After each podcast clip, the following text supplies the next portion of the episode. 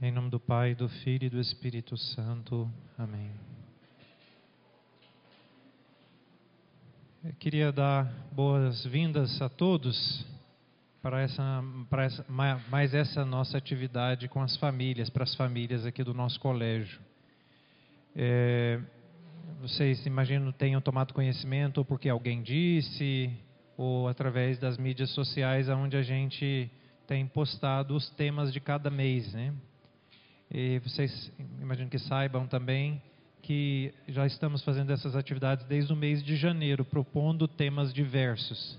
No nosso primeiro encontro, nós falamos de um tema bastante fundamental, que é o tema do diálogo.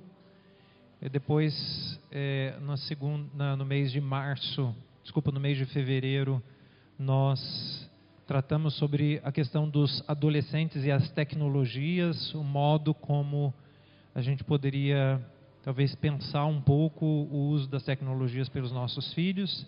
No mês passado, mês de, de março, é, foi uma videoconferência com o professor João Malheiro, do Rio, falando sobre o tema que os filhos esperam realmente dos pais. Né? E dessa vez nós vamos tratar sobre educação moral dos nossos filhos. Né? Eu imagino que todos vocês já ouviram muito esta palavra moral, ou às vezes as pessoas falam moral e ética, como se essas duas coisas fossem até opostas, né? Então, às vezes as pessoas, não, mas isso aqui é moral, né? Ou não, isso aqui não é ético. Ou às vezes, eu estou falando porque sou professor de teologia moral, às vezes pergunta, é, o que, que é moral? Pergunto para as pessoas, né? As pessoas, ah, isso tem a ver com ética, né, padre? É, então, há uma, um desconhecimento muito grande a respeito dessa palavra. E não só um problema de desconhecimento, mas também há um problema, vamos dizer assim, de uma visão extremamente pejorativa da palavra. Todas as vezes que você usa essa palavra moral, acende uma luzinha vermelha, assim, com uma compreensão bastante negativa a respeito da palavra e de tudo que envolve ela. Tanto é que se você quiser xingar alguém, você diz assim, esse fulano é moralista, né? Ou seja, ele coloca bastante ênfase na moral, né? É, eu estou é, falando porque pessoalmente sou moralista de fato, porque eu estudei teologia moral, né? Então quem estuda teologia moral é moralista, assim como quem estuda teologia bíblica é biblista, né? Assim como quem estuda outra coisa, normalmente a gente põe esse sufixo aí de ista para poder qualificar aquela pessoa nos seus estudos, né? E vez, de vez ou outra eu tenho que ouvir, não, você é muito moralista, né? Bom, tipo, obrigado, mas de fato eu sou moralista, né? Estudei teologia moral, né? Então há uma, uma, uma etiqueta extremamente pejorativa é, dessa palavra moral e de todas as palavras que estão no campo semântico dela, né? É, então acho que uma, uma primeira pergunta que certamente a gente faria é, e daqui a pouco eu vou tentar responder, é sobre justamente esse, essa palavra, moral, né? E outra palavra que também que é muitíssimo em voga, que a gente vê a torta, ouve a torta direita, é a palavra educação, né? A gente constantemente está ouvindo essa palavra. Ah, você não dá educação para seus filhos, né? Coisa desse tipo, por exemplo, né? Ou que fulano não tem educação, né? A gente vai ouvindo essas palavras, né? E o problema é que as palavras no senso comum, ou seja, assim, quando a gente ouve as pessoas dizerem, muitas vezes, ou talvez na grande maioria das vezes, as pessoas usam essas palavras num sentido que a gente não sabe qual é o sentido que elas estão sendo usadas, né? É, as pessoas usam as palavras, a, a, gente diz em termos técnicos, né, equivocamente, ou seja, num sentido que não é o sentido literal daquela palavra, né? E o problema não é só um problema teórico, né? É um problema de prática também, né? É, não é só um problema de que a gente não entende muito bem o que é educação, o que é educação moral. É, então, é, nós não temos um problema só teórico de teologia, de, de, de, educação moral, mas nós também temos um problema prático, que é o pior, né? O que, que nós vamos fazer para educar moralmente os nossos filhos? Esse talvez seja um problema ainda mais grave, né? E como esse é um tema que eu considero bastante importante, a gente vai ver que de fato é um tema bastante importante, sobretudo porque, estando aqui no colégio, convivendo com os jovens, a gente nota que há uma deficiência da educação moral deles, e daqui a pouco a gente vai dizer porquê, né? É, a gente, e não só dos nossos jovens aqui do colégio, como padre, por exemplo, né, eu tenho contato com muitas pessoas, jovens, adultos e tudo mais, e a gente nota essa deficiência, né? Então, por isso a gente escolheu tratar neste, tem, neste tema de, dessa atividade para as famílias esse mês da educação moral dos nossos filhos.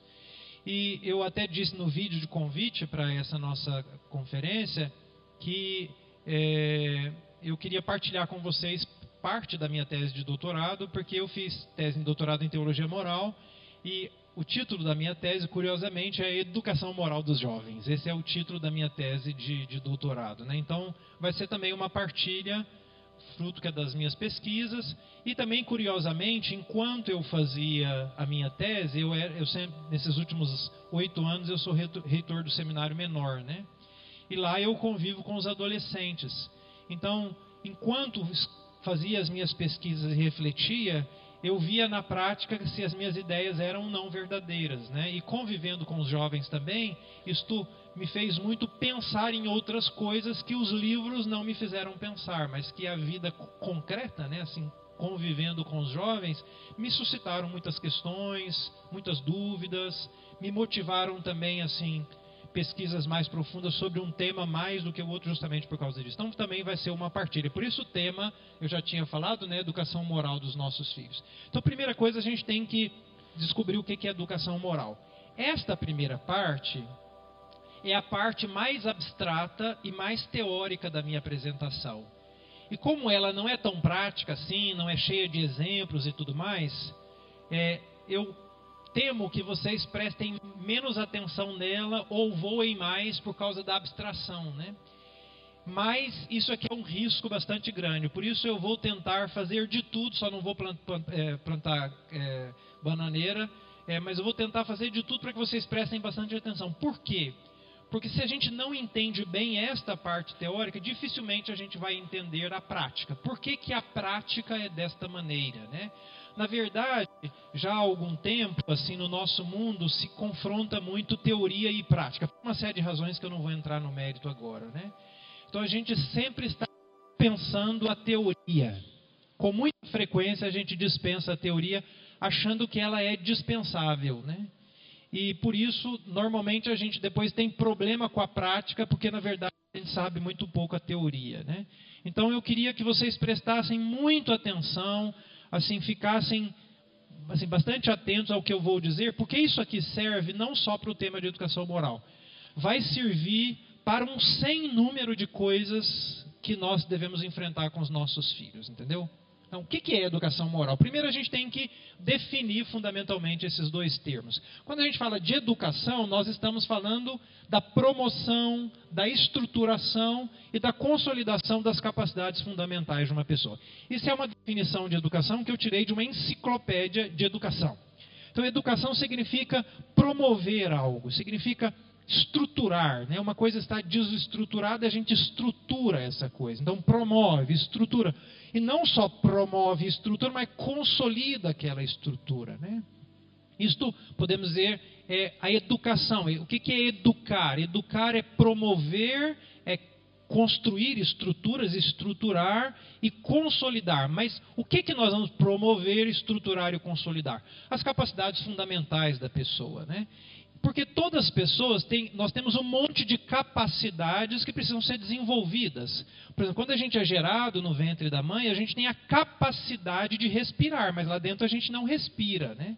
Só quando a gente nasce, e por isso que às vezes antigamente a criança era colocada de cabeça para baixo e o, o, médico dava um tapa no bumbum, aquilo era só para ele fazer o primeiro choro, para forçar o choro para que ele expulse é, é, os líquidos que estavam, que ele tinha aspirado dentro do ventre da mãe, né? E expirando aquilo, ele pudesse respirar normalmente. Né? Então era uma capacidade não utilizada. E a gente tem um monte de capacidades que são capacidades propriamente humanas, ou seja, típicas nossas de ser humano, e que precisam ser promovidas, precisam ser estruturadas, porque elas não estão ainda estruturadas. Né?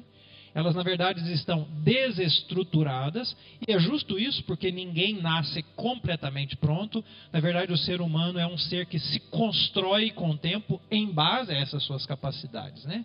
E aí é interessante também ver a etimologia da palavra. A palavra educar, ela tem uma dupla etimologia. Pode ser a palavra, seu verbo educare em latim, que quer dizer nutrir, cuidar, cultivar, né? Então isso mostra que tem uma raiz, a educação tem uma raiz muito ligada à dimensão, podemos dizer assim, material ou física ou dos elementos exteriores da pessoa. Mas também tem a ver com a palavra, com o verbo, é, na verdade, educere, que vem de dois, duas palavras latinas. Uma é ex, é o prefixo ex, que seja tirar para fora, e ducere, que significa é, o ex é para fora, é um movimento para fora. E ducere quer dizer conduzir para fora. Ou seja, a gente tem que trazer para fora, desenvolver alguma coisa que tem dentro e que é uma capacidade da pessoa. E aí, é, esta segunda parte etimológica da palavra educar diz mais respeito a questões transcendentes, não materiais das pessoas. Né? Ou seja, uma evoca algo mais material e outro evoca algo mais interior, mais personal. Isso mostra que a educação passa não só por elementos materiais, não só por elementos, vamos dizer assim, espirituais ou transcendentes. E depois a palavra moral. Essa palavra moral, a gente pode dizer que ela, ela faz referência, ou seja, à dimensão moral ou ética da vida humana. Né? É, a palavra moral e ética são palavras, na verdade, sinônimas. Elas só vêm de línguas diferentes. A palavra moral vem do latim mos moris e a palavra ética vem do grego ethos. Mas o significado de ambas é o mesmo. Se a gente traduzir literalmente, a gente vai encontrar um significado que é costume. Tanto ética quanto moral quer dizer, se refere aos costumes de uma pessoa, de um grupo por isso que a gente fala do ethos de uma comunidade. Né? Então, é, a palavra moral ela faz referência a este agir humano, faz referência ao agir humano livre e consciente. Ou seja, aquele agir propriamente do ser humano. Só o ser humano tem essas duas capacidades, liberdade e consciência. Só nós somos capazes de agir a partir de nós mesmos. Por isso que a palavra moral se refere ao agir deliberado. O que é a deliberação? É quando eu estou diante de uma situação e eu tenho opções. E aí então eu começo a pensar se eu vou escolher esta ou se eu vou escolher aquela opção. Estou deliberando e eu faço essa escolha a partir dos referenciais que eu tenho. Né? Então eu começo a pensar: essa opção tem isso de positivo, de negativo, esta outra opção tem isso de positivo e negativo. Então eu estou juntando elementos para fazer uma deliberação entre uma coisa e outra. E sabendo de uma coisa e outra, a partir de mim mesmo eu tomo a decisão de ficar com A e não com B, ou vice-versa. Ou seja, eu estou consciente daquilo que eu estou escolhendo e quando escolho, faço a partir de mim, de mim mesmo, ou seja, eu sou sujeito da minha ação eu faço a partir de, uma, de um movimento que parte de dentro de mim mesmo. Né? E faço a partir das convicções que interiormente eu adquiro para agir da, daquela determinada maneira. Ou seja, em termos bastante simples, o agir livre consciente é aquele agir de uma pessoa que sabe o que está fazendo e quer fazer justamente aquilo que está fazendo. Né? Um agir deliberado, ou a gente pode falar livre, ou quando a pessoa é sujeito da sua própria ação. Então a gente pode dizer que a educação educação moral, sintetizando agora os dois conceitos, seria a promoção, a estruturação e a consolidação das capacidades pessoais fundamentais que se referem à dimensão moral da existência humana. Isso seria a educação moral de alguém. Né?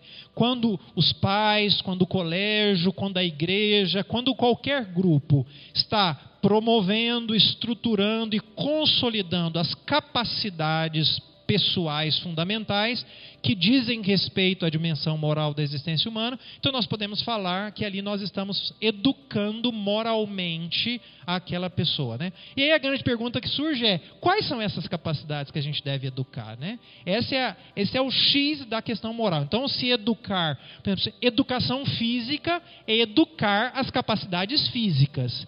Então a gente vai fazer exercício porque a gente quer desenvolver músculo, motricidade e assim por diante. Então a gente sabe qual é o objeto daquela educação. Então funcionaria da mesma coisa: promoção, estruturação e consolidação das capacidades físicas. É, isso é uma educação física. Quando a gente se refere à educação moral, então é promoção, estruturação e consolidação das capacidades pessoais que dizem respeito à vida moral. Né? E aí a pergunta é quais são essas capacidades. Então, eu já mais ou menos disse quais são elas. As capacidades são a liberdade e a consciência. Essas são as duas principais capacidades humanas que a gente tem que desenvolver numa boa educação moral. Só que para a gente falar de liberdade e consciência é inevitável, porque essas duas capacidades dependem de outras duas capacidades que são mais fundamentais ainda do que elas, que são a inteligência e a vontade. Então, todas as vezes que a gente vai pensar na educação moral de uma pessoa, aqui é claro a gente está fazendo referência aos nossos filhos, porque nos interessa muito no exercício da nossa missão educadora, né? Então, mas todas as vezes que eu pensar na educação moral de alguém, eu tenho que pensar justamente nisso. Eu quero educar a liberdade e a consciência de uma pessoa e quero educar a inteligência e a vontade da pessoa. Até aqui vocês estão me acompanhando? Balança a cabeça aí. Estão entendendo tudinho? É? Ou não? Não estão entendendo? Estão entendendo? Beleza, não vou adiante. Né? Então, nós estamos trabalhando com essas duas capacidades. Duas coisas muito importantes. Quando a gente fala de consciência, nós não estamos falando de consciência no sentido fisiológico. Tem uma consciência fisiológica. Por exemplo, agora todo mundo aqui está consciente se vocês acontecesse qualquer coisa, um acidente de carro, vocês entrassem num coma profundo. Naquele momento, por causa do estado fisiológico do cérebro, vocês não perderiam a consciência. Por exemplo, quando alguém desmaia. Essa é uma consciência, é um, um sentido da palavra consciência. Ou também tem um sentido da consciência psicológica. Qual é o sentido dessa palavra? É quando eu sei quem eu sou, tenho consciência de mim mesmo. E tenho consciência de ser eu e de estar aqui e de não ser você. Né? Então tem essa consciência psicológica. Só que aqui a gente está falando de consciência moral, que é uma outra coisa. Que é uma experiência ou um espaço da nossa interioridade, não é um órgão da nossa alma, não. É um espaço da nossa interioridade aonde a gente chega a este essa, aí, aí vem a palavra consciência. A consciência do bem que a gente deve fazer. Isso é a consciência moral. Né? Não é muito fácil explicar em poucas palavras, mas, por exemplo, assim, imagina que chega 10 horas da noite, você está muito cansado, mas você assim, nossa, eu tinha que fazer aquilo porque eu tenho que entregar isso aquilo amanhã. Para um jovem podia ser, nossa, eu tinha que fazer um trabalho porque eu vou entregar amanhã para um advogado, nossa, eu tinha que ter lido aquela petição que eu tenho que discutir ela amanhã. Para uma mãe fala, nossa, eu tinha que ter lavado a roupa, senão meu filho não vai ter uniforme para poder ir para a escola amanhã. Independente do que é. Aí tem um conflito, tem um bem que é dormir e tem um bem que é um trabalho que eu devo exercitar. Todos os dois são bens alguém tem dúvida que seja um bem, né? Todos os dois são bens. Só que naquela hora, quando eu me pergunto, o que, que eu vou fazer? Vou dormir ou vou fazer o trabalho? Vou dormir ou vou ler a petição? Vou dormir ou vou lavar a roupa? Então tem um conflito e eu começo a refletir, né? Começo a pensar é, eu preciso, eu estou muito cansado. Amanhã cedo eu levanto mais cedo, leio isso, faço alguma coisa. Não, amanhã cedo não vou ter tempo. É, eu vou ter que fazer isso agora. Então eu começo a pensar em todas as variáveis para tentar entender qual é a coisa justa a ser feita naquele momento. E eu chego à conclusão: na verdade, eu tenho que ir lá ler aquela petição. Então, naquele momento, aquele bem que eu entendi que é o bem que eu devo colocar em prática, essa experiência que eu faço de compreensão do bem é justamente nesse espaço que a gente chama de consciência consciência. Ou seja, consciência moral, no sentido estrito da palavra. Entenderam ou não? Então vocês são muito inteligentes, que coisa boa, né? Vocês vão entender tudo que eu dizer aqui hoje, então, né? Então vocês entenderam tudo, né? Então, essa é a consciência moral. E liberdade, isso é uma outra coisa também importante. Essa é uma palavra extremamente equívoca. A gente sempre pensa que liberdade é livre-arbítrio, ou seja, o fato de eu fazer escolhas livres. A gente chama isso normalmente de liberdade. É um outro equívoco. A, a liberdade também é uma capacidade. Capacidade de quê? De mover a minha vida a partir de mim mesmo. Ou seja, é capacidade de me auto determinar, ou seja, essa capacidade que eu tenho de mover a minha vida a partir de mim mesmo, não a partir de uma coisa que vem de fora e que me obriga, né? Então a liberdade pode ser liberdade para um monte de coisa, não é só para fazer escolhas. Tem escolhas que eu faço livremente. Mas mesmo quando eu não estou fazendo nenhuma escolha, que eu estou dormindo lá na minha casa, eu continuo tendo liberdade, porque eu sendo, continuo sendo uma pessoa capaz de mover a minha existência, mover a minha vida em direção a A ou a B. Né? Isso nós chamamos de liberdade. É essa capacidade que a gente tem justamente de mover-nos a partir de nós mesmos em uma determinada direção. E depois, inteligência e vontade também são capacidades que nós temos. Né? Eu, dei, eu dei aula essa semana aqui para os nossos alunos sobre métodos e, e técnicas de estudo. Né? E aí, eu brinquei com eles, né? Todo mundo lembra, porque eu estava, uma das técnicas chama associação mnemônica, né? Quando a gente faz aquelas musiquinhas para aprender as coisas, ou faz uma frase para aprender as coisas, né? Está aqui o nosso professor de biologia. Quando a gente estuda biologia, eu estudei isso há 25 anos atrás, né? e lembro até hoje, por causa de uma associação mnemônica. Outro professor de biologia está lá atrás. Aí a gente aprende a fazer aquelas classificações de pessoas a partir daquela frase reficofage. Vocês lembram dessa frase ou não? Alguma nunca mais, tem coisas que a gente nunca mais vai esquecer, né? Reficou assim, reino, filo, classe, ordem, família, espécie e gênero. Lembra até hoje, tem 25 anos, né? É o contrário, né? Inverti, né? Gênero e espécie, né? É inverti. Então, isso é aquela palavrinha, né? Então, quando a gente vai definir um ser, a gente faz toda essa classificação. E a diferença específica do ser humano é justamente que nós somos animais racionais. Isso é o que nos distingue de todos os outros animais. Nós somos do reino animal com uma diferença muito específica. Nós somos racionais. Né?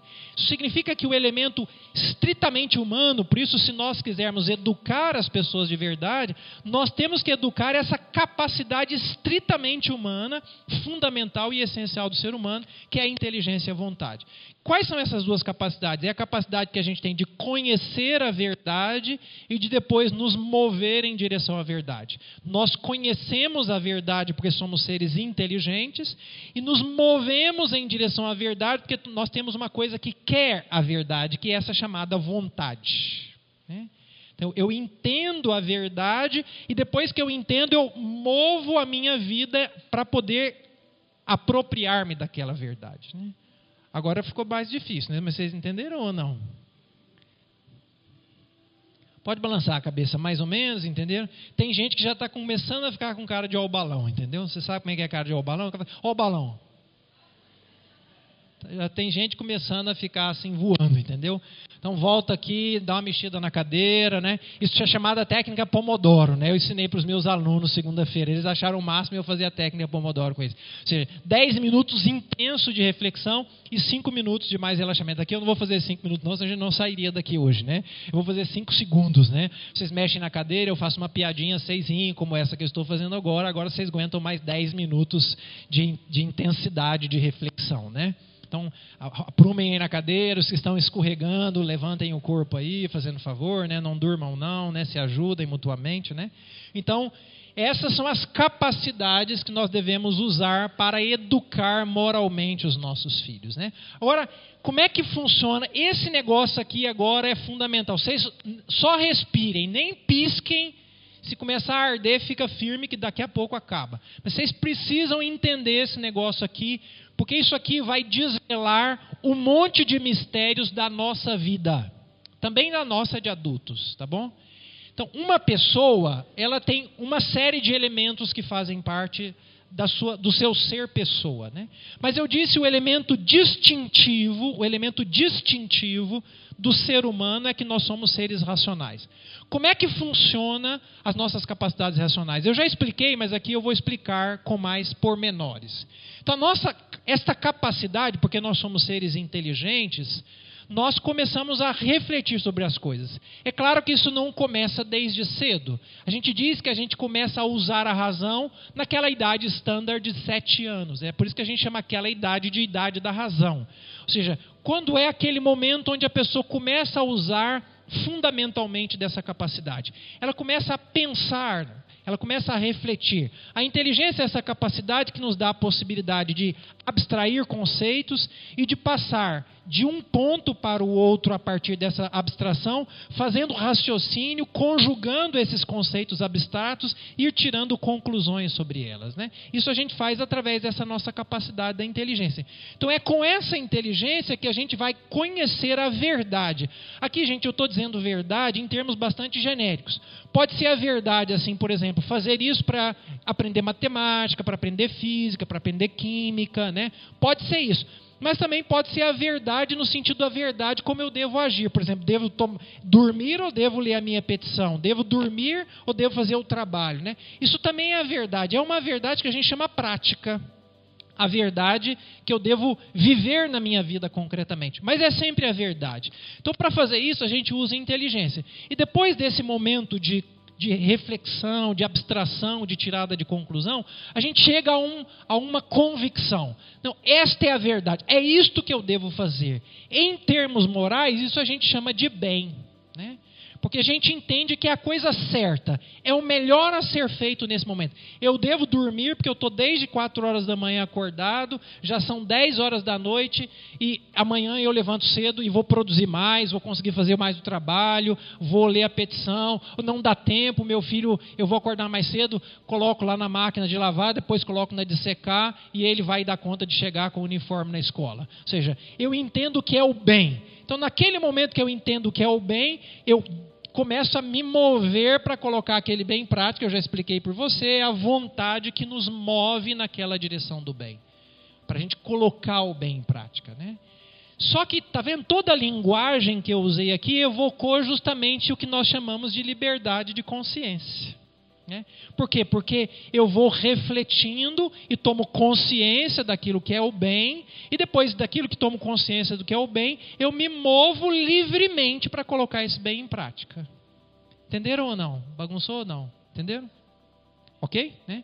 Só que neste processo aqui, joga um monte de coisa. A gente pensa assim, né? Tá tudo funcionando, não, não está tudo funcionando assim. Porque no meio disso tudo, por exemplo, influencia o corpo e tudo aquilo que faz parte dele. Por exemplo, se eu estiver cansado, pesa mais a decisão de ficar acordado. Ou às vezes, se eu estou cansado, eu até tenho mais dificuldade de pensar. Né? Por exemplo, se a gente dormiu mal numa noite e tem que fazer uma coisa muito exigente intelectualmente no outro dia, a gente tem muito mais dificuldade de pensar, de raciocinar, porque esse processo de reflexão tem muita exigência cerebral. E se a gente tem uma noite mal dormida, isso interfere. Né? Ou, por exemplo, se eu durmo mal, eu fico de mau humor. Aí também entra uma outra parte muito importante, que são os sentimentos, né? os afetos, as paixões. Isso também influencia grandemente na hora da gente decidir se é o bem. São Paulo expressou isso na carta aos Romanos com aquela célebre frase: O bem que eu quero, eu não faço, e o mal que eu não quero, eu faço. E às vezes isso acontece tantas vezes justamente por causa dessa confusão afetiva. E esse é um problema hoje, porque já há algumas, alguns séculos, né, eles quiseram eliminar essa parte da inteligência e da vontade. Né? Isso começou com uma crítica forte de alguns filósofos do século XIX e que foi acampada, sobretudo, por um movimento que tem é, suas garras lá é, na parte da cultura, da arte, da música e também dentro da filosofia que chama o movimento romântico ou romantismo, né? Por causa desses dois elementos, nós eliminamos a nossa, não estamos cansados de pensar. Agora a gente vai só sentir. Por isso que o nosso vocabulário hoje no nosso meio está muito ligado aos sentimentos. Se você pergunta para a pessoa, ah, por que você fez? Ah, porque eu me sinto bem, né? Então, o peso todo colocado no afeto e não na nossa inteligência. Nós não decidimos mais porque nós sabemos que uma coisa é certa, é porque nós sentimos bem com aquela coisa. Ou porque nós não fazemos uma coisa porque nós sentimos mal com aquela coisa. Às vezes a gente até sabe que é certo, né? Esse tempo atrás eu estava conversando com um dos nossos alunos e ele falou, padre, eu até sei que é certo, né? Mas eu, eu não me sinto bem, né? Isso é uma coisa que acontece com uma grande frequência entre nós. E aí, ao invés de usar a inteligência e a vontade, a gente se deixa levar pelas nossas emoções. Né? E depois não tem só essa influência, não. Tem tudo aquilo que diz respeito à dimensão psicológica. Pensa, por exemplo, no peso que tem as nossas experiências passadas, muitas vezes ah, integradas equivocamente na nossa experiência. Vamos imaginar, o pai perdeu o emprego. Chega em casa e o filho corre para dar um abraço, achando meu pai me ama, vai cuidar de mim. E o coitado perdeu o emprego, não sabe nem como é que vai pagar as contas amanhã, trata o filho assim com certo desprezo. Aí o filho pensa: meu pai não me ama. Não é isso, não, não tem absolutamente nada a ver com isso. Ele só perdeu o emprego. Aí ele passa a vida inteira, por causa de uma interpretação equívoca daquele fato, ele passa a vida inteira achando que o pai não o ama. É? Então, imagina o peso psicológico que tem interpretações equivocadas na nossa experiência na hora de nós tomarmos decisão. Né? E depois não tem só isso, não. Tem as influências ainda da cultura, da educação, das relações que nós estabelecemos. Né? O processo de, de descoberta do bem está muitíssimo ligada hoje à cultura, à educação, às relações que nós estabelecemos. É uma coisa interessantíssima, por exemplo, os adolescentes. Eles às vezes aprendem em casa, minha mãe já disse que isso não é uma coisa boa. Aí eles entram no grupinho e por causa das relações é como se eles tivessem esquecido tudo aquilo que a gente ensinou para eles, entendeu? Só por causa das relações. Ou pelo medo de ferir os amigos, de perder o lugar naquele grupo. Às vezes ele até sabe, eu sei que é errado, entendeu? Eu sei que é errado. Né? Então, esse processo central, né, esse aqui, né, de, de, compreensão da verdade do bem e da liberdade da consciência, fica muito obstaculizado por causa desses outros elementos. Por isto, nós precisamos da educação moral. Ou seja, para promover, consolidar, estruturar e consolidar estes elementos aqui. Por isso que a gente vai precisar muito de uma educação moral muito bem dada. Né? Qual seria o papel nosso como educador? Então, como educador, na prática, a gente tem que cooperar para que os nossos filhos amadureçam essas suas capacidades de conhecer o bem e de querê-lo e de vivê-lo livremente. Isso é o que a gente tem que fazer. A gente tem que cooperar para isso dos nossos filhos. E aqui é uma coisa muito importante, eu queria que vocês gravassem isso. Como diz São Paulo lá, isso é uma coisa bonita. Eu, tava, eu estava ouvindo hoje isto, né? É, é, na carta a Tito, né, São Paulo diz que a consciência dos cretenses, que eram mentirosos e, e gulosos, dizia São Paulo, né, era marcada como se fosse um ferro quente. Né? né? Ou seja, como, se, como a gente marca gado. Né? A gente tem que deixar isso agora ser marcado na nossa mente como se fosse uma marca de gado. E eu queria que vocês fixassem muito, porque para mim isto é uma coisa que é muitíssimo compre, é, é, é, é de uma maneira equívoca. Muitíssimo compreendido de uma maneira equívoca, né? Qual é a compreensão? É, nós devemos formar pessoas maduras que saibam viver esse processo por si mesmas. Este é o objetivo da educação moral. Educar moralmente os nossos filhos significa transformá-los em pessoas maduras. E o que, que é uma pessoa madura moralmente? É uma pessoa que por si mesma vai procurar conhecer o e vai livremente escolher o bem. É isso que a gente deve querer. A gente deve querer que os nossos filhos nunca mais precisem de nós para descobrir o que é certo e fazer o que é certo. É isso que a gente deve querer. É isso que a gente deve batalhar. Que eles cheguem o quanto antes neste patamar, ou seja, que o quanto antes os nossos filhos, por si mesmos, aprendam a procurar o bem e a vivê-lo. Para que o dia que a gente não tiver, eles continuem fazendo isso, entendeu? Então, isso aqui é muitíssimo importante. É isso que nós queremos. Porque eles vão se encontrar nas encruzilhadas da vida todo dia. Por exemplo, daqui um dia vocês não estão mais lá. E aí, quando tocar o despertador, se vocês passarem a vida inteira chamando os filhos de vocês, ele não vai levantar, porque ele vai ficar a vida inteira esperando a mamãezinha lá chamá-lo, porque o despertador está tocando e ele não levanta sozinho. Você tem que desejar que o seu filho levante sozinho, porque isso é o certo. Está na hora de levantar e ir para a escola. Porque amanhã não vai ser para ir para a escola, vai ser para ir para o trabalho, entendeu? Então, se você ficar a vida inteira substituindo o seu filho, você vai crescer um adolescente eterno. Um adolescente eterno. Que é o que acontece até hoje. Tem pessoas que até hoje, essa mamãezinha, que às vezes não é a mamãezinha mais, é a esposa que vira mamãezinha, ou é o papaizinho, que não é mais o papaizinho, é o, é o esposo que virou o papaizinho, né? Mas são eternos adolescentes. Se um não fizer pelo outro, fica a vida inteira esperando, entendeu? Até decidir-se sobre o bem. Até decidir-se sobre o bem. Né? Infelizmente, hoje, as pessoas cresceram em idade, mas não cresceram em maturidade. Eu me lembro que para minha tese de doutorado, eu li um artigo de uma psicóloga italiana que se chamava crianças educadas por crianças. Então eu queria dar uma boa notícia para vocês. Talvez quem mais precise de educação moral não sejam os nossos filhos. Tá bom? Porque se nós fôssemos moralmente maduros, talvez por uma, um contágio positivo, eles também absorveriam isso. Por isso que eu acho que. Acho não, tenho quase certeza, para não ser muito é, assim, muito é, prepotente ou presunçoso, né? tenho quase certeza de que nós precisamos mais do que os nossos filhos. Né? Por uma razão histórica. Né? Eu não tenho tempo para falar isso. Nós precisamos mais, talvez. Né? Porque, na verdade, se nós não tivermos desculpa, dificilmente eles vão ter também. Né? Então, como exercitar? Agora vamos para a parte prática. Como a gente vai exercitar isso? Né? Então, a primeira coisa, a gente vai ter que ajudar os nossos filhos no processo do conhecimento e do reconhecimento do bem, pessoalmente. Então, aqui eu vou dar dicas e depois eu vou dizer para qual idade vale mais essas dicas, tá bom? Porque tem gente que tem filho criança, tem gente que tem filho adolescente, tem gente que tem filho adulto, tá? E às vezes os filhos adultos, como ainda são adolescentes, também estão precisando ainda de educação moral, né?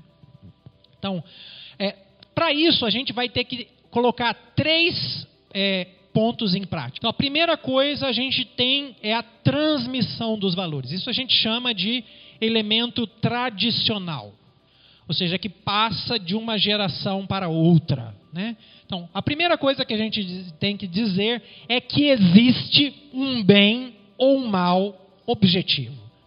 É claro que nem todo bem que nós falamos serve para todo mundo. Mas existem bens que são inegociáveis, que são inegociáveis. Por exemplo, a vida é um bem inegociável. A verdade é um bem inegociável. A saúde é um bem inegociável. Não tem ninguém nesse mundo que vai dizer que a saúde é um mal. Não tem ninguém nesse mundo que vai dizer que a verdade é um mal. Não tem ninguém nesse mundo que vai dizer que a vida é um mal. Isso significa que tem valores objetivos, sim. Agora, é claro, por exemplo, certas situações da minha vida, para eu ter saúde, pode ser que eu tenha que fazer uma coisa. Então, por exemplo, para um diabético, é um bem não comer doce. É um bem não comer doce. Então, naquele caso, continua sendo a saúde promovida de uma determinada maneira. Agora, no caso de uma pessoa desnutrida, é um bem que ela come ao doce. Mas a saúde é sempre um bem. Como ela vai ser colocada em prática depende da situação. Por isso que não dá para absolutizar o modo, mas dá para absolutizar o próprio valor. Né? Então, existe um bem e um mal objetivo. Às vezes as, perguntas, as pessoas me perguntam assim, padre, mas eu falo isso aí todo mundo me critica. Eu digo, então tá bom. Então você chega lá no médico, aí você está com diarreia, entendeu? Aí o médico vai falar para você, não, toma, toma dipirona. Não, mas dipirona não serve, ai, mas o bem é relativo, então não significa que se você tomar dipirona ou buscopan é a mesma coisa para diarreia. Se o bem fosse relativo do, desse modo como as pessoas dizem, eu poderia construir esse prédio de qualquer maneira que ele sempre se manteria em pé. Se existem leis universais que nós devemos respeitar sobre as coisas, também tem leis universais que nós devemos respeitar sobre nós mesmos. Por isso que tem bens que são objetivos e tem maus que são objetivos. Não tem jeito de dizer isso é para mim, isso é para você. Não existe nenhum lugar no mundo que as pessoas vão defender que a verdade é um mal. Por isso, por favor, não caiam na cilada do relativismo ou do subjetivismo. Isso é um bem para você. Pode ser que em algumas circunstâncias certas coisas sejam bens para você. Mas existem outras que é bem para todo mundo aqui na China, foi sempre e vai ser sempre. Então, por favor, não caiam nessa conversa. Se o seu filho começar com esse discursinho, próxima vez que ele passar mal de diarreia, dá de pirona para ele. Aí quando ele reclamar, você fala, mas você não falou que o bem é subjetivo? Então, serve para qualquer um. Você resolve o problema dele um pouquinho. Quando ele cagar na calça. Entendeu? Aí você ensina para ele que tem coisa nessa vida que não é relativo. Entendeu? Então, ao invés de ficar com um discursinho barato, faz ele fazer a prova dos, dos nove. É mais fácil, às vezes, né? Então, não caiam nessa cilada. Não, vou repetir, não caiam na cilada do relativismo e do subjetivismo, porque isso é uma farsa. Se o relativismo ele é verdadeiro, então também ele é relativo. Eu não preciso aceitá-lo. Eu aceito o absolutismo. Entenderam o jogo de palavras, né? Entendeu? Se o relativismo é relativo, então se tudo é relativo, também o relativismo é. Então, eu não preciso aceitá-lo. Entendeu?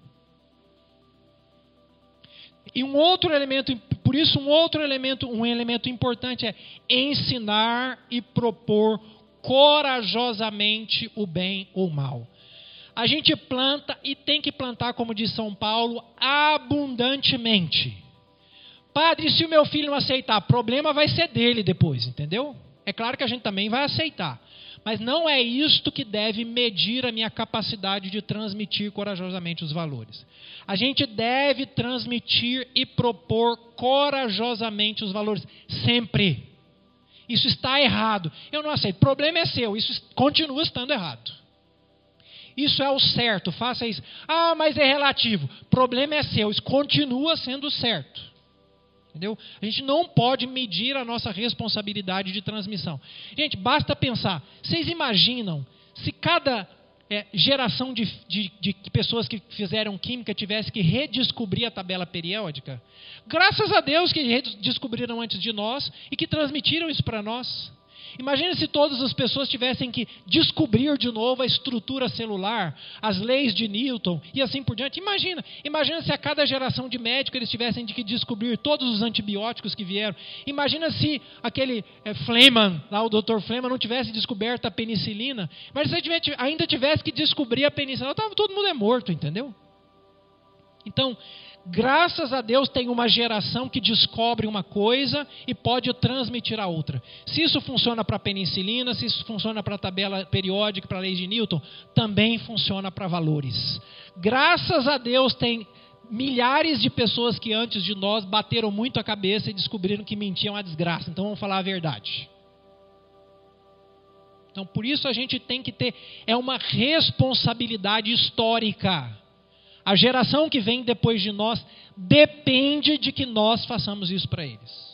Então nós demos corajosamente propor a, a, os valores para os nossos filhos. E por isso também não cair na, sua, na cilada do politicamente correto e nem cair da cilada dos outros não fazem. Ah, mas a mãe do outro, a mãe do outro é a mãe do outro. Esse aqui é filho dessa mãe. Ah, mas os outros não falam, não tem problema, eu falo. Entendeu? Não cair nesse mimimi que a gente não pode, que vai achar ruim. Deixa achar, não tem problema. Né? Então a gente tem que propor corajosamente, porque essa é base sobre os, a qual depois eles também vão ter que trabalhar. Porque ninguém trabalha a partir do nada. Se não nos legarem alguma coisa, nós não podemos começar do zero. A humanidade não começa do zero. Essa foi uma pretensão absurda da geração revolucionário de 68. Que na verdade isso começou lá na Revolução Francesa. Vamos acabar com o velho mundo e vamos criar o nosso. Como se nada de que veio antes prestasse. Né? Isso é um equívoco. Me perdoem quem nasceu de 1970 para trás. Estou falando que eu sou filho de quem nasceu de 1970 para trás. Tá? Vocês são filhos desta geração. Quem tem a idade da minha mãe, que nasceu em 54, quando tinha 10, 12 anos, começou a ouvir lá em 68. Não, vamos deixar tudo para trás. Vocês cresceram pensando nisto que meu filho ele tem que ser livre, que ele tem que pensar do jeito que ele quiser, que ele tem que fazer o que ele quiser, que nós não podemos fazer como os nossos pais, que ficavam impondo sobre nós, falando tudo que estava certo está errado, entendeu? Então, vocês que têm essa idade da minha mãe foram filhos dessa geração e com essa mentalidade deixaram o vácuo de valores na sociedade contemporânea. A verdade é esta. É claro que nem todos fizeram isto. E, na verdade, nem todos fizeram com a mesma vamos dizer assim, com a mesma intensidade.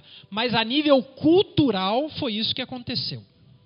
Tanto é que a palavra que mais essa geração disse é: Eu não quero para os meus filhos o que eu tive dos meus pais. É a palavra que a gente mais ouviu. E como antes, O negócio era ferro e fogo, aí pulou do ferro e fogo o liberou geral. Aí virou a geração do é proibir. Como é que era? É proibir. Entendeu? Então, é, não cair nessa cilada. Ah, mas não. Eu falo. Não tem problema. Eu brinco com os meninos seminaristas lá na paróquia também. Se vocês chegarem um dia diante de Deus e falarem assim, ah, mas eu não sabia, eu vou levantar. Sabia sim porque eu falei. Eu falei. Sabia sim porque eu falei. E se começar mais, então vamos voltar lá. Pode chamar, porque na eternidade não tem tempo e espaço mesmo, a gente volta tudo, rebobina as fitas lá, né? E vai voltar lá. Só me entendeu quem sabe o que é fita e que é rebobinar. Os que são do pendrive não entender nada. São do pendrive não entender nada. Né? Então não cair nessa cilada. E uma coisa muito importante que eu queria chamar a atenção de vocês, pelo amor de Deus: tem que enfatizar o valor. Tem que enfatizar o valor. É isto que nós devemos explicar pelo efeito. Não caiam numa, numa lógica legalista de lei pela lei. É assim porque eu quero. Não, não é assim porque eu quero. É assim porque tem um bem em jogo aqui. Olha, não faz isso. Porque não, porque eu estou mandando. Não, não faz isso porque isto aqui está errado. É errado por causa disso, disso, disso, disso. E é certo por causa disso, disso, disso. Por isso, a ênfase toda tem que estar no valor. Nós só criamos leis com uma razão óbvia de transmitir o valor para a geração passada. Quando a gente descobriu que o trânsito, se ficasse assim, era um caos, o que, que a gente criou? Leis para ter um trânsito organizado. Quando a gente descobriu que quando alguém pegava um dinheiro de outro e não devolvia estava errado, a gente criou uma lei para proteger essa troca de, de, de bens. Né? Então as leis nascem para promover um valor, para poder salvaguardar um valor, para poder transmitir um valor. Então, pelo amor de Deus, até a gente pode dizer as leis, mas é mais importante o valor que está por detrás da lei. A gente tem que enfatizar muito isso.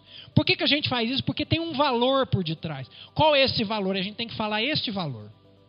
Por que, que a gente faz isso? Porque isso é um bem. Por que, que é um bem? Por causa disso, disso, disso, disso, disso. Aí, por causa desse bem, é que a gente não pode fazer isso. Então, a, a lei deveria ser consequência da compreensão do bem. É claro que a gente não vai deixar de apresentar as leis. A gente tem que apresentá-las, mas sempre lembrando que tem um valor por detrás. Então, não enfatizar, não ser legalista. Essa é a primeira parte. Depois, a gente também tem que ajudar na reflexão pessoal para que a pessoa faça a apropriação do bem. Minha mãe me disse que era bem, mas agora eu tenho que fazer este bem do bem da minha mãe para o meu bem pessoal. Eu acredito que é esse bem. Eu também acredito. Ela me disse, mas agora eu acredito. Por cá, por causa dessa reflexão pessoal. Por isso, além de conhecer um bem, a pessoa tem que acolhê-lo pessoalmente. Fazer aquele bem seu. Agora, eu também acredito que este é um bem. Por isso, a gente tem que provocar a reflexão constante para que eles cheguem a conhecer sempre mais a partir de si mesmos os bens. Isso é uma coisa muito importante. Nós devemos discutir com os nossos, mesmo que é criança, quando é criança. Ah, eu não vou fazer isso. Por que você não vai fazer? Porque eu não quero. A gente só faz aquilo que quer? Pergunta para ele. Ah, não, você já pensou nisso? Ah, ah, não pensou. Então vai pensar. Ah, você fez. Ah, por que, que você fez? Ah, porque não... você acha que é uma coisa boa? Não, não sei. Então pensa, por que, que você fez? É uma coisa boa ou uma coisa errada? Né? Com os nossos filhos, a gente tem que constantemente provocar isso neles, para que eles comecem a pensar que tem coisa certa que tem coisa errada, que tem coisa boa, que tem coisa má. A gente tem que forçar eles a pensarem para que eles mesmos cheguem a essa convicção de que tem bem e que tem mal. Né? Então a gente tem que provocar constantemente essa reflexão de tudo quanto é maneira possível. Por exemplo, vamos decidir. É, se eles pedem para vocês, ah, pá, deixa eu faltar a aula amanhã. Tá bom, por que, que você faltaria a aula amanhã? Deixa ele pensar, deixa ele falar. E se ele falar uma coisa besta, contradiz. Né? Ajude ele a pensar. Ah, mas vamos fazer isso. Por que, que nós vamos fazer? De uma coisa banal. Vamos jogar bola. Ah, mas agora está na hora de estudar. Mas por que, que a gente vai jogar bola e não vai estudar, por exemplo? Por que, que jogar bola é melhor do que estudar nesse momento? Tem que ajudá-los a pensar. Ah, não vamos fazer isso, mas por que, que nós vamos fazer isso? Né? Vou dar um exemplo que foi muito engraçado na minha casa. Né? Eu me lembro um dia, eu, a gente, os meninos seminaristas, tem aula de música, né? E o professor de música, como canta no coro da orquestra sinfônica, quando eles vão fazer a apresentação, eles nos convidam para a gente ir.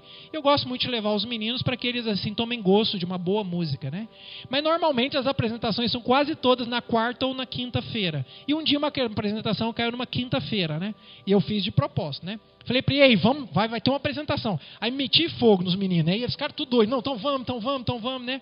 Aí eu deixei o fogo pegar. A hora que o fogo pegou, mas disse assim, ah, mas quinta-feira é dia de adoração aqui em casa. É mais importante adorar o Santíssimo ou ir escutar a música? Aí foi o caos. O que, que é melhor? Ah, padre, eu não sei. Então vai pensar. Depois a gente discute. Vai pensar. Agora já ficaram treinados. Eles nunca me pedem uma coisa sem ter um porquê. Porque todas as vezes que eles me pedem uma coisa, eu falo, ah, por que, que nós vamos fazer isso? É a palavra-chave lá, lá, de casa. Vocês começam com uma história, não, mas por quê? Ah, tem que me explicar. Tem que me convencer. Não no sentido de que eu quero que eles me convençam. Não é isso que eu quero. Eu quero que eles pensem. Até quando a gente vai ficar dando resposta, tudo prontinha, bonitinha, não sei o que mais, né? Então tem que pensar, tem que refletir. Então a gente tem que provocar reflexão. Mas para isso a gente tem que criar um clima de diálogo. E por isso que a gente começou aqui falando com diálogo. Porque nesse quesito, desculpe, nós somos péssimos. Péssimos. Depois podem pegar aqui com a nossa secretária Carla, tem lá a palestra, eu gravei, deixei gravada lá sobre diálogo.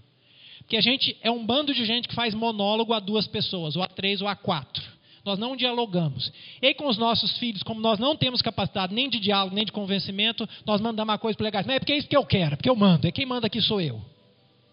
Aí a gente cria um, mande, um bando de gente burro e que não sabe pensar por si mesmo. E aí depois que faz 18 anos, que aí não é a gente que mais manda, eles fazem o que eles querem, do jeito que eles querem. O que acontece na verdade é isso.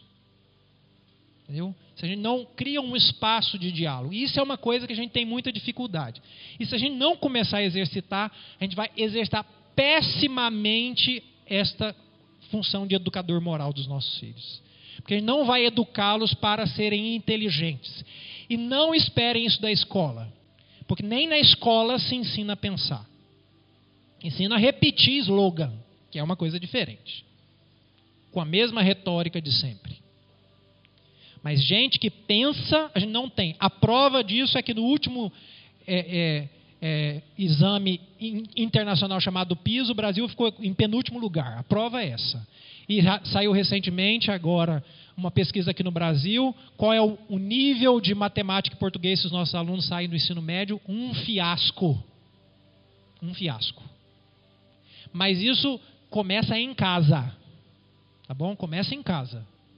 Porque não é que a escola também faz mágica, não, viu, gente? Eu estou aqui dentro, eu sei disso. Não tem mágica aqui, não. Né? Então tem que aprender a pensar, tem que ensinar a pensar, por isso tem que ter diálogo. E depois a gente tem que colocar a responsabilidade nos nossos filhos. Eles têm que começar a assumir a responsabilidade de pensar e depois de pagar o preço. Eles têm que pensar. Ah, então você decidiu isso, então faz. E depois paga o preço. Eu vou falar isso é a próxima coisa, da experiência. Né? Então, a gente tem que ensiná-los a pensar e tem que encorajá-los a tomar certas decisões a partir de si mesmos. Né? E, por fim, a comprovação pela experiência. Então, eu sei que é um bem porque minha mãe me disse, porque me disseram, porque eu refleti, pensei entendi que era um bem, porque na prática, quando eu coloco esse bem em prática, a experiência é positiva. Né? Então, tem três elementos que a gente tem que cuidar muito. Então, criar ocasiões para que experimentem o bem em cada, cada dia a dia, as situações mais pequenas do dia a dia. A gente tem que favorecer isso aos nossos filhos. Exemplo, fazer ter uma experiência de bem é muito positiva para eles. Conversar sobre bem, explicar e fazê-los essa, ter essas experiências de bem. E não só isso, depois ajudar a refletir justamente sobre a experiência para que eles comprovem de que era bem de verdade. Isso é uma coisa muito importante.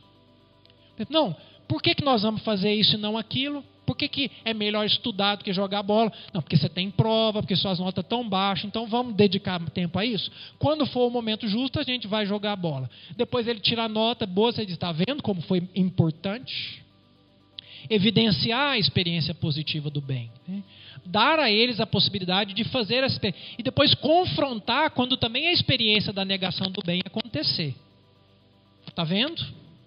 Se nós tivéssemos feito isso, nós teríamos colhido frutos melhores. Mas porque negamos o bem que era certo, olha o que nós estamos colhendo frutos. Me desculpem também, porque eu tenho notado muito isso. Vocês, pais, estão criando os filhos dentro de uma redoma. Vocês não deixam eles pagar a experiência do bem e do mal. Vocês querem super é, enchê-los assim de, de experiências prazerosas, que nem, não necessariamente são experiências de bem, são experiências prazerosas. E no menor sinal de sofrimento, vocês correm de novo para poder tampar o sol com a peneira. Aí o que, que acontece? Eles não sabem mais o que é bem o que é mal. Eles são o tempo inteiro bajulados, o tempo inteiro assim protegidos. E depois eles caem no mundo e vocês sabem que a vida é dura. Vocês sabem que a vida é dura. E aí eles ficam completamente perdidos. Porque eles não sabem gerenciar esse tipo de experiência.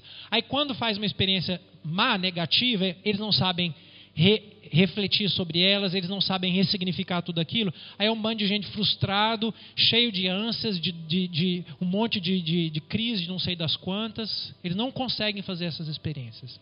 Eles não têm, para usar uma para usar uma, uma palavra que os psicólogos gostam muito, um repertório para poder lidar com essas coisas.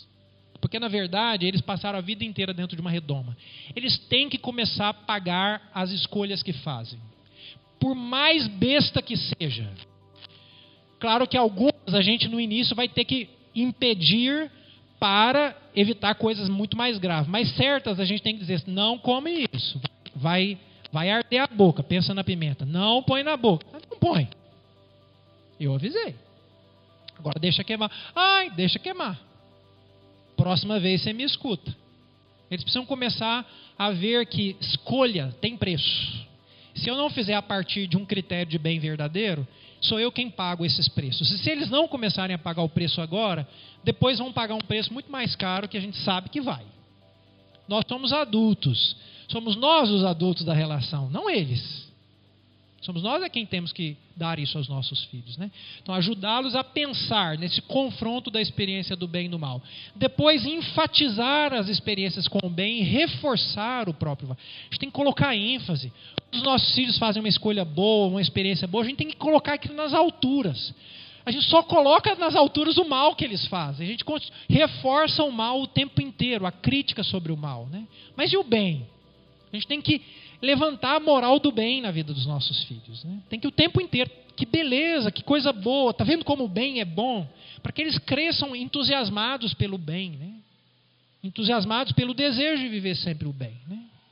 Depois, o segundo passo, isso é de acordo com a idade que eu queria falar. Por favor, quem tem filhos na infância até mais ou menos 10 anos, 12 anos, levanta a mão aí. Boa parte. Então, para vocês que têm filhos nessa época, a parte que vocês têm que dar mais ênfase é na transmissão dos valores. Essa é a parte que. Estou dizendo mais ênfase, não é deixar as outras coisas, não, mas essa é a parte da maior ênfase. Por quê? Porque eles estão naquela época de absorver, estão naquela época de receber a, o material sobre o qual depois eles vão trabalhar a vida inteira. Se vocês não disserem, vai chegar um momento da vida deles que eles vão precisar procurar lá no repertório para saber o que é certo e o que é errado, não vão ter. Então a maior ênfase é nesta parte aqui. Então não tenham medo de, de dar com vontade esta dimensão da transmissão dos valores.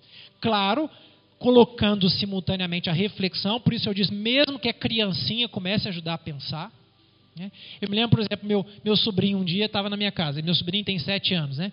E como a minha irmã tem muita confiança em mim, então ela me deixa muito livre para corrigir, para conversar, né? E um dia ele falou: Ah, eu não vou fazer porque eu não quero. Eu falei: oh, se eu não, é, a gente não faz tudo aquilo que quer na vida, não. A gente também faz um monte de coisa que a gente não quer.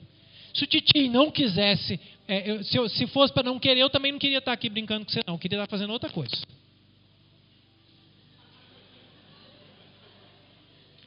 É, é, é, como é que fala? Os meninos falam, nossa, padre, mas o senhor é nível hard, hein? É nível hard. É. Se fosse assim, o Titinho não estava aqui querendo brincar com você também, não. É assim. Então tem que ajudar a pensar. Opa, peraí, está falando uma coisa. A criança, a gente fala, ah, aprende tão rápido. Então não aprenda coisas boas tão rápido assim. Né? E eles aprendem rápido mesmo, né? Depois, quem tem filho na adolescência, mais ou menos ali até 8, 9, até ali 17, 18, depende da adolescência, vai até os 25, 30, né? Ah, depende, né? Então, para vocês, a ênfase maior é naquela fase da passagem da transmissão para a reflexão. Vocês têm que começar a pôr os filhos de vocês para pensarem e fazerem escolhas e depois fazerem experiências. Vocês têm que deixar eles fazer isso. Parem de tratar os adolescentes como crianças. Eles não são. Não os tratem ainda como adultos, porque também eles não são. Não é que a adolescência é uma fase de passagem, é uma fase particular. Mas é uma fase ainda que tem elementos da infância e está adquirindo elementos da, da fase adulta. Por isso, tem elementos ainda de uma certa não identidade própria, que é uma fase de transição. Então, por isso, continua a falar muito, mas agora precisa também colocar, começar a colocar ainda mais ênfase nessa dimensão da reflexão.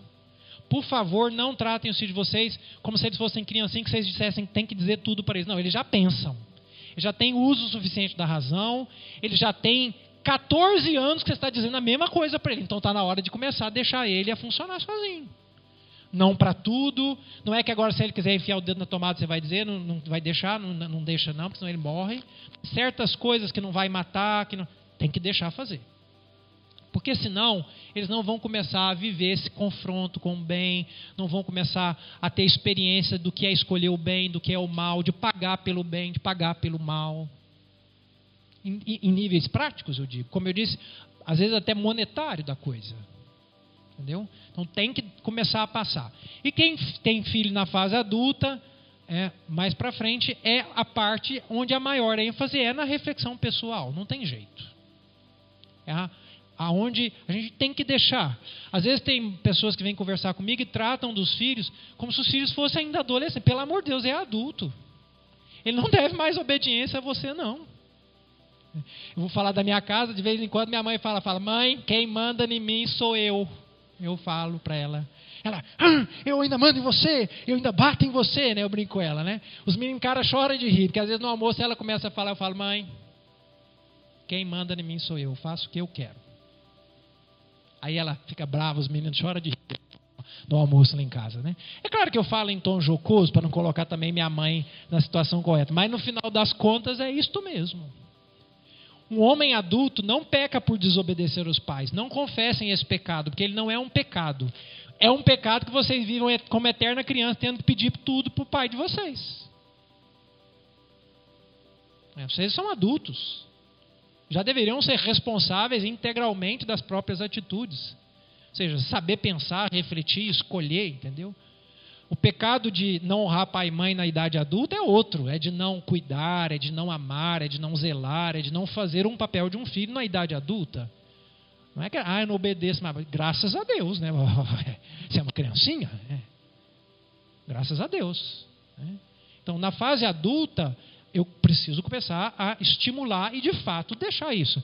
Então tem filho na fase, deixa, ah, padre, mas se fizer errado, deixa fazer. A gente vai sofrer, vai. Mas vai fazer o quê? Você vai exigir que o seu filho de 25 anos fique pedindo benção para tudo que você faz? Que agora ele tem que viver do jeitinho que você manda. Você quer um eterno, adolescente na sua casa.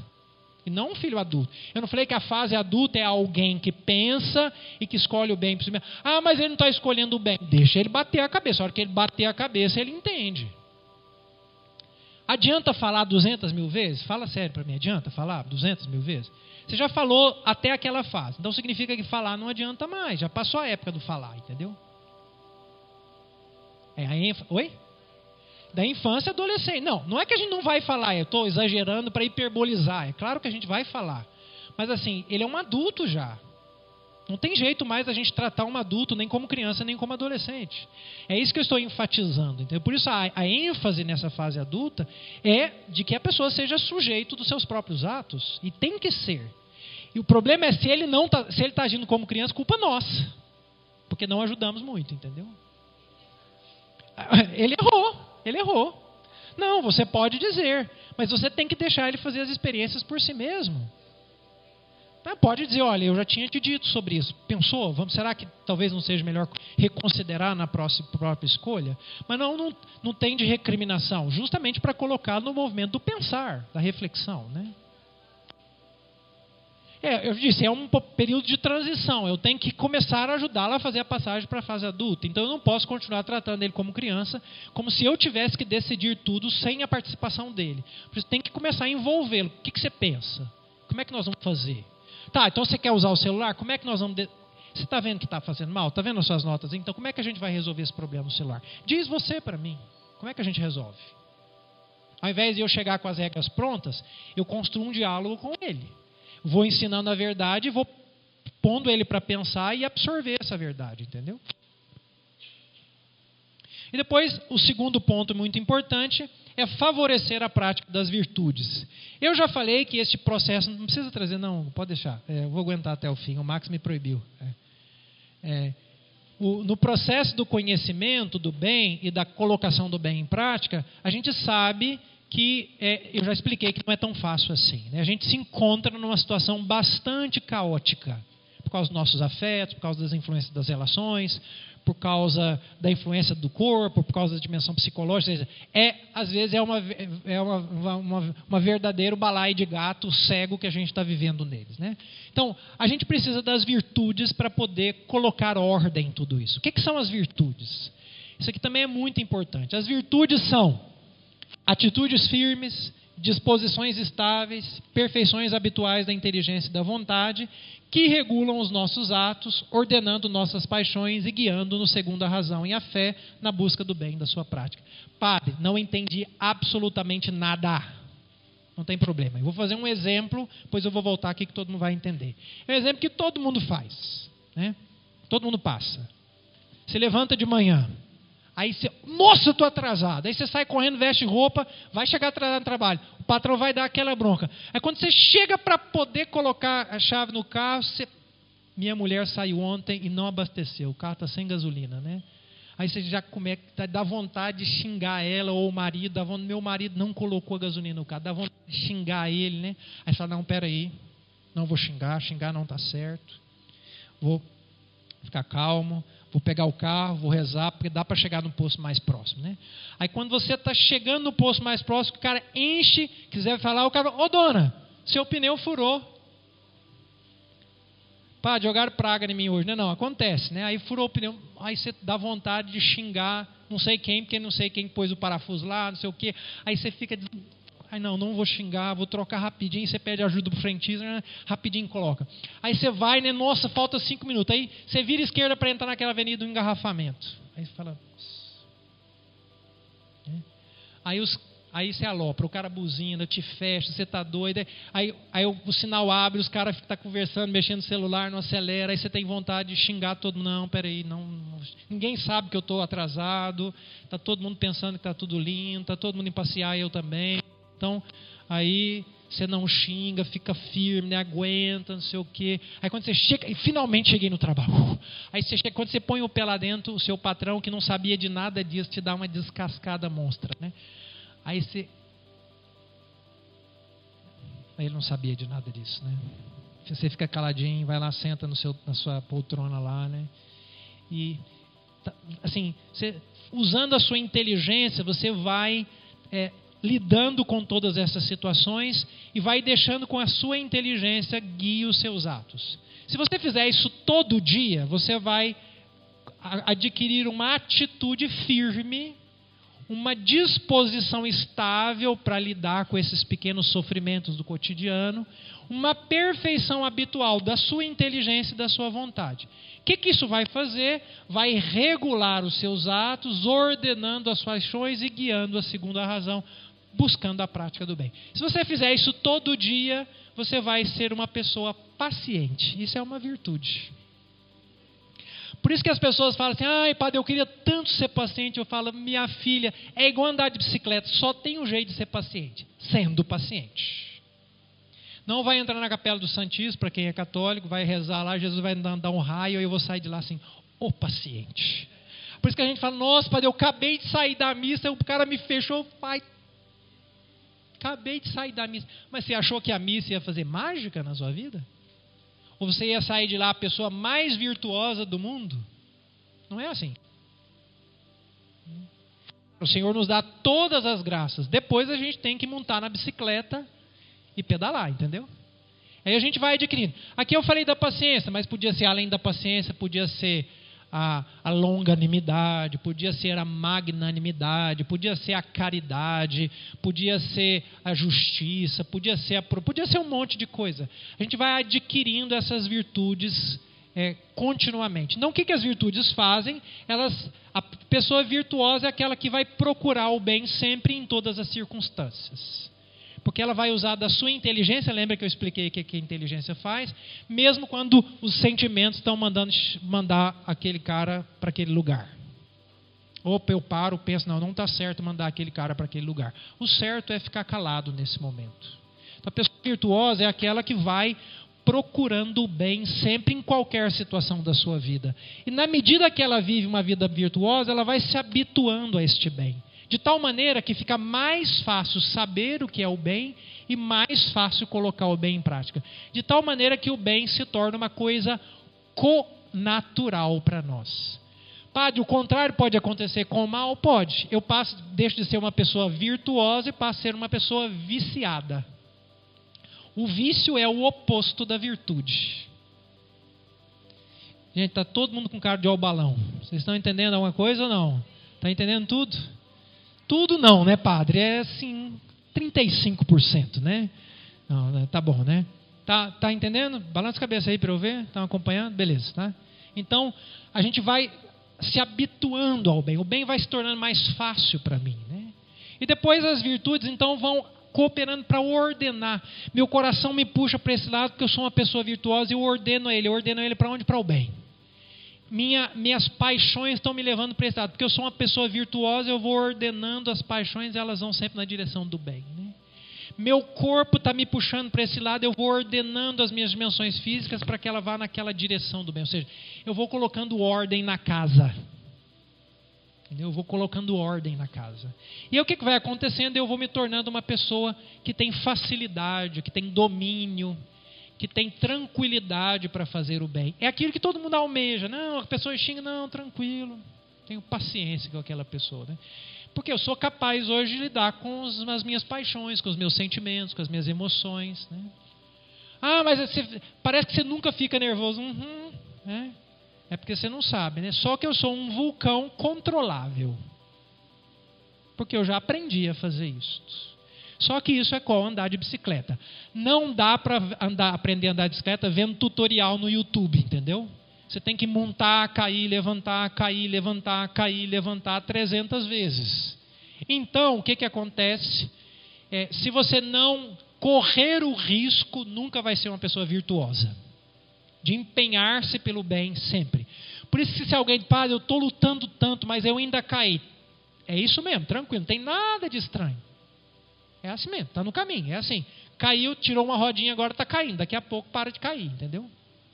Vai adiante, né? Então, em cada situação da vida, nós somos chamados a ser prudentes. Cada situação da minha vida, eu sou chamado a ser prudente para poder é, tomar decisões corretas. E as decisões corretas precisam ser decisões justas para considerar o que é o bem verdadeiro, para mim, para o outro. Né? Mas para eu considerar qual é o bem verdadeiro para mim e para o outro, e sobretudo colocar aquele bem em prática, eu preciso ser uma pessoa forte, porque às vezes o bem é difícil. Às vezes o bem custa, custa muito. Fazer o bem é muito mais difícil, muitas vezes, do que fazer o mal. E para isso eu também tenho que ser uma pessoa temperante. Por quê? Para que eu seja capaz de lidar com os prazeres que às vezes ficam me atraindo, para eu deixar o bem de lado e fazer o que é mais fácil, o que é mais cômodo, entendeu? Eu troquei em miúdos umas 200 páginas de livro que explicam o que são as quatro virtudes cardeais: prudência, justiça, fortaleza e temperança. As quatro principais virtudes que a gente tem que ter. Então, se eu quero ser uma pessoa moralmente madura, eu tenho que aprender a ter prudência, justiça, fortaleza e temperança. Ou seja, sim. Vou falar isso agora. Como é que a gente vai adquirir essas desgramadas aí, entendeu? Como é que a gente vai fazer, né? Então, eu digo que a gente tem que usar método natural. Método natural não estou nada de método de Billings aqui não, tá bom, gente? Por favor, né? Ah, para usar método de Billings agora vai ficar tudo lindo, né? Não é isso não, tá bom, gente? O que, que eu chamo isso de método natural? Vocês já viram, antigamente era assim, como é que a gente ensinava um menino a nadar, a gente pegava ele, jogava ele dentro da piscina e agora vai, senão você morre, entendeu? Isso é método natural, né? Ou seja, se, é, se só tem um jeito de aprender que é fazendo, então a gente tem que pôr os nossos filhos para fazer, para praticar essas virtudes. Por isso que é método natural, entendeu? Ou seja, a gente vai ensiná-los desde cedo a procurar e compreender o bem e colocá-lo em prática. Por menor que seja o bem e por mais difícil que seja aquele bem. Ah, mas é bobeirinha. Não, não é bobeirinha, não. Pega o papel. Ah, pega o papel, joga lá, papel se joga no lixo. É uma besteirinha? É.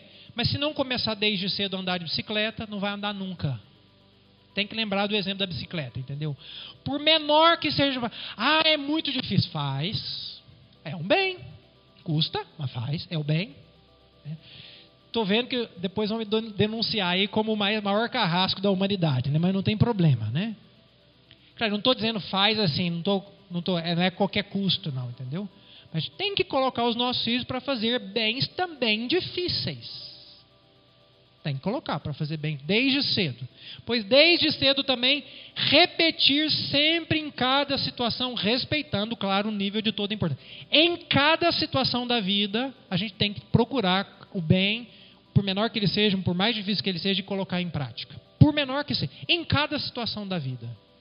Porque se a coisa é, é por, de, por essa insistência, né, com a graça de Deus, é claro, né, por essa insistência, mas tem que ser sempre e em todas as circunstâncias. Não pode haver exceções. Não existe exceção para fazer o bem. Não pode ter exceção. Tem que ser sempre e em todas as circunstâncias.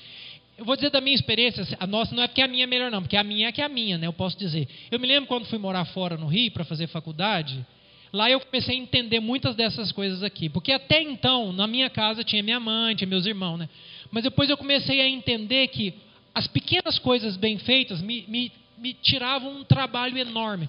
Por exemplo, um dia eu cheguei na minha casa, fui tomar água, não tinha copo. Porque eu tinha tomado todos, não tinha lavado nenhum. Aí eu tive que parar para lavar todos aqueles copos. Foi um trabalhão enorme, porque aí além dos copos tinha os pratos, os garfos, as facas, os, tudo, que eu não tinha lavado absolutamente nada. Perdi um tempo danado. Depois eu descobri que se eu lavasse cada vez, mesmo que fosse a colherzinha de café, aquilo me ajudava demais. Então, o bem, por menor que seja, eu aprendi a fazer. É assim, por, faz que depois a gente só ganha com isso, entendeu? por menor que ele seja. E por menor que seja o mal, não fica, não, não tem que, vai lá e cata agora. Caiu depois, não, depois não, agora, pega. Você facilita a sua vida depois, entendeu? E a gente facilita a vida dos nossos. Então, por menor que seja, sempre, sempre. E por fim, nunca abrir mão do bem. Nunca. Nunca é nunca. Nunca abrir mão do bem por nada nesse. Por menor que ele seja. Por menor que ele seja. Nunca abrir mão do bem. Né? E aí eu queria terminar. Os filhos esperam isto de nós, que a gente os ajude a compreender o bem e a viver o bem através de uma vida virtuosa. Eu nunca ouvi um filho falar: Ô oh, meu pai, que lasqueira que foi me ensinar o bem, hein? Fez um mal danado para minha vida. Ninguém fala isso. Nossa, meu pai foi muito ruim. Só ensinou para nós coisa certa. Nossa Senhora. Ninguém fala isso. A gente pode não entender no momento, mas depois todos que eu já vi. Graças a Deus, meu pai me falou todas aquelas coisas. Sempre é assim. Para os nossos filhos, mesmo que eles digam o contrário na hora, não acreditem, eles estão mentindo, amor. Eles querem que nós ensinemos eles o bem. Eles querem que nós ensinemos eles uma vida virtuosa. Só que é com o nosso próprio exemplo. Com o nosso próprio exemplo. Por isso eu vou terminar mostrando um vídeo chocante que muitos de vocês já viram esse vídeo, mas que eu acho importante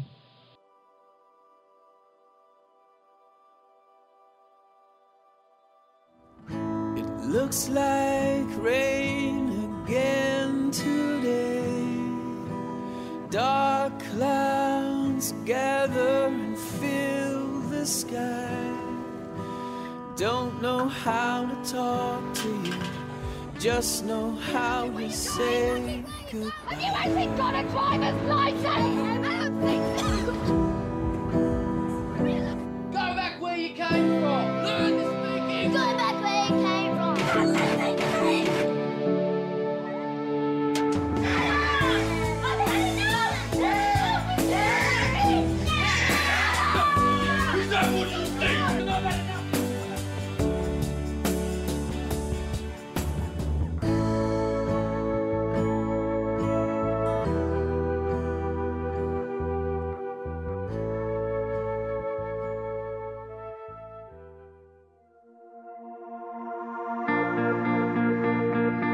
Dad,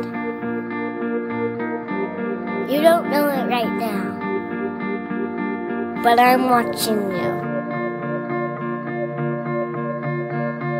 Watching the things you do. I'm watching the way you treat people. The way you treat me and my mom and my sister. The way you live your life is having a big impact on me. When it's time for me to choose a career and provide for my family, your work ethic will be on my mind. The time you spend with me, even doing simple things, will give me a sense of security. There will be times in my life where I struggle with integrity, and I may be not sure what to do. But I will recall how you stood up for what was right, even if you could have looked the other way. Many of the choices you are making, I will also make. Please don't be afraid to show me your failures, to show me your mistakes. I will learn from them. Dad, are you listening? I'm watching. Watching to see if you really believe what you say about God. I need you to help show me the way.